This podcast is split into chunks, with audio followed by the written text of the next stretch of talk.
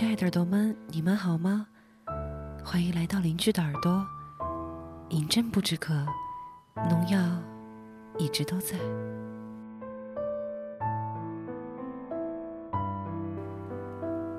和大家分享一个简单而悲凉的故事：一只年轻而倒悬的梨。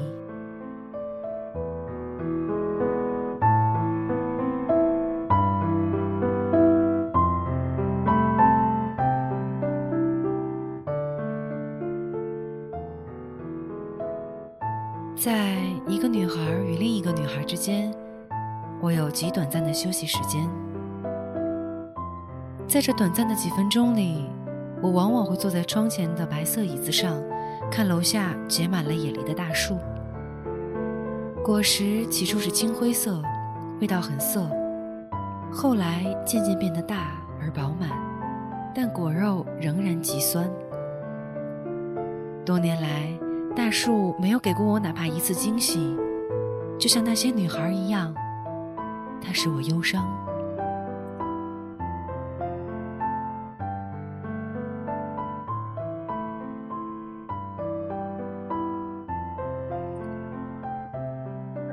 我是一名女子医院的外科医生，我的工作是为那些怀孕但不想生产的女人做流产手术。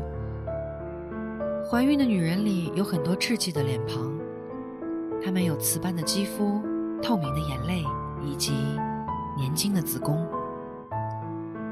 她们很多人是第一次怀孕，有一些女孩连什么时候怀孕都不知道。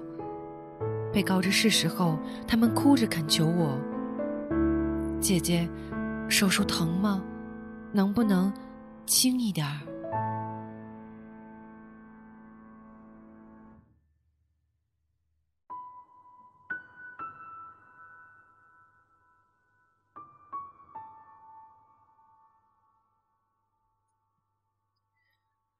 每次我只是严肃的回答，会很疼。我做不到温柔安慰、细心抚恤，因为来九楼这间大手术室里的人并不是患有病痛，他们往往是健康的女孩。来此的目的是要硬生生摘除身体里的血肉。从某种意义上讲，他们比我这个执行者还要残忍。在手术过程中。我会对那些年轻的姑娘们下手重一点。我持刀、钳与吸管，在她们柔软的内里探索、捕捉、摘除、导出。医者手势的重与轻，如同法律的量刑，在不伤害他们又顺利完成手术的前提下，我会给他们一些教训。因为痛过，才会有教训。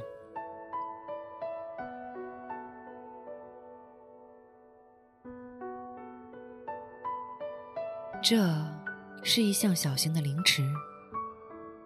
我说，如果再做这样的手术，子宫壁会变薄，有可能破损，你一辈子都不能生孩子了。我没有危言耸听，女孩都会说，我再也不敢了，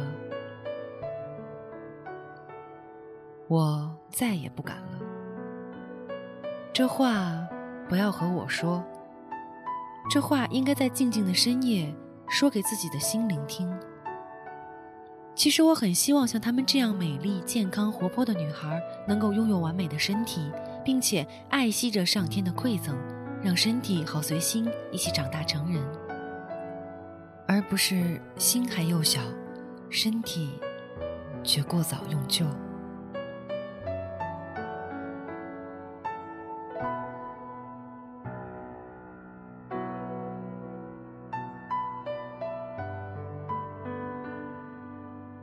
一九九七年，那是一个下着暴雨的夜晚。当时还只是实习医生的我被电话吵醒，医院来了一名急诊病患，身受重伤。检查时发现她怀有四个月的身孕，并且已经流产。我赶到急诊室时，女孩已经半昏迷，并且喝了酒，口中一直念着一个男人的名字。他身上的多处淤伤证明他受到相当程度的虐待。产科主刀医生还没有到来，手术一时做不了。天气特别灰暗阴冷，病房的暖气也似乎不起作用。我用瓶子接了热水，递给他，握在手里。瓶子渗透的暖意让他慢慢平静下来。整个手术过程中，他一声不吭。醉，消毒。医生打开他的子宫，冰冷的器械探进去，拿出他的胎儿。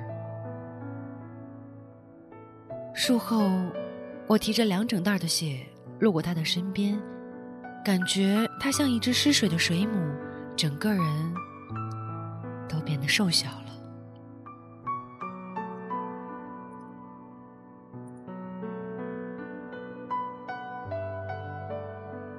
女孩住院那一周里，从没有人来探望过她。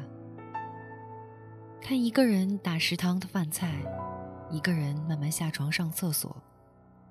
夜里，她一个人望着窗外，或者沉沉睡去。我以一个小医生的热情时常去看她，她沉默不语，看出我的好意，也只是对我说：“不用管我。”您去忙吧。这是个有教养的姑娘，一直到她离开，她对我始终称“您”。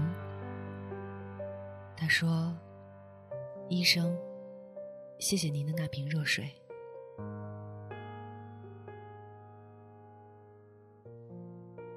离开医院时，他已经判若两人，变得平静。稳重，坚强。我想，在这个世界上，一个人能给另一个人的安慰，真的不会很多。长篇大论的教诲，抵不上一杯热水的感动。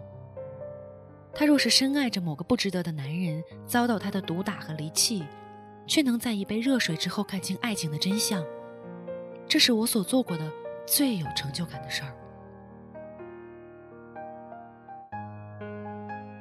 在我还是一名医大的学生时，我的老师对我说：“女人的子宫就像一颗倒悬的梨子，它非常柔软，非常美丽。它可以感知甜蜜，也会带来痛苦。女人真正的一生，是从怀孕开始。怀过孕，一个女孩变成了真正的女人。”明白了女人所要经历的那种甜与苦、痛与泪，还有成就、幸福、人生真正的滋味。我渴望听到楼上同事的诊室开门关门的声音，那是产房。在那时，梨子成熟，诞下婴儿，一个女人成为了母亲，一个生命变作两个。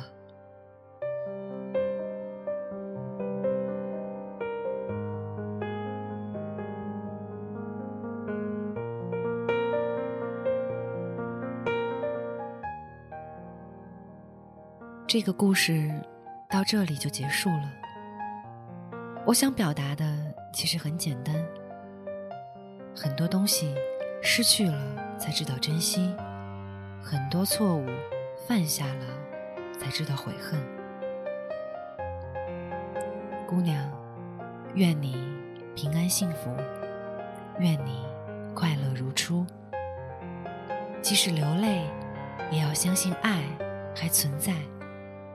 愿你始终不以真心。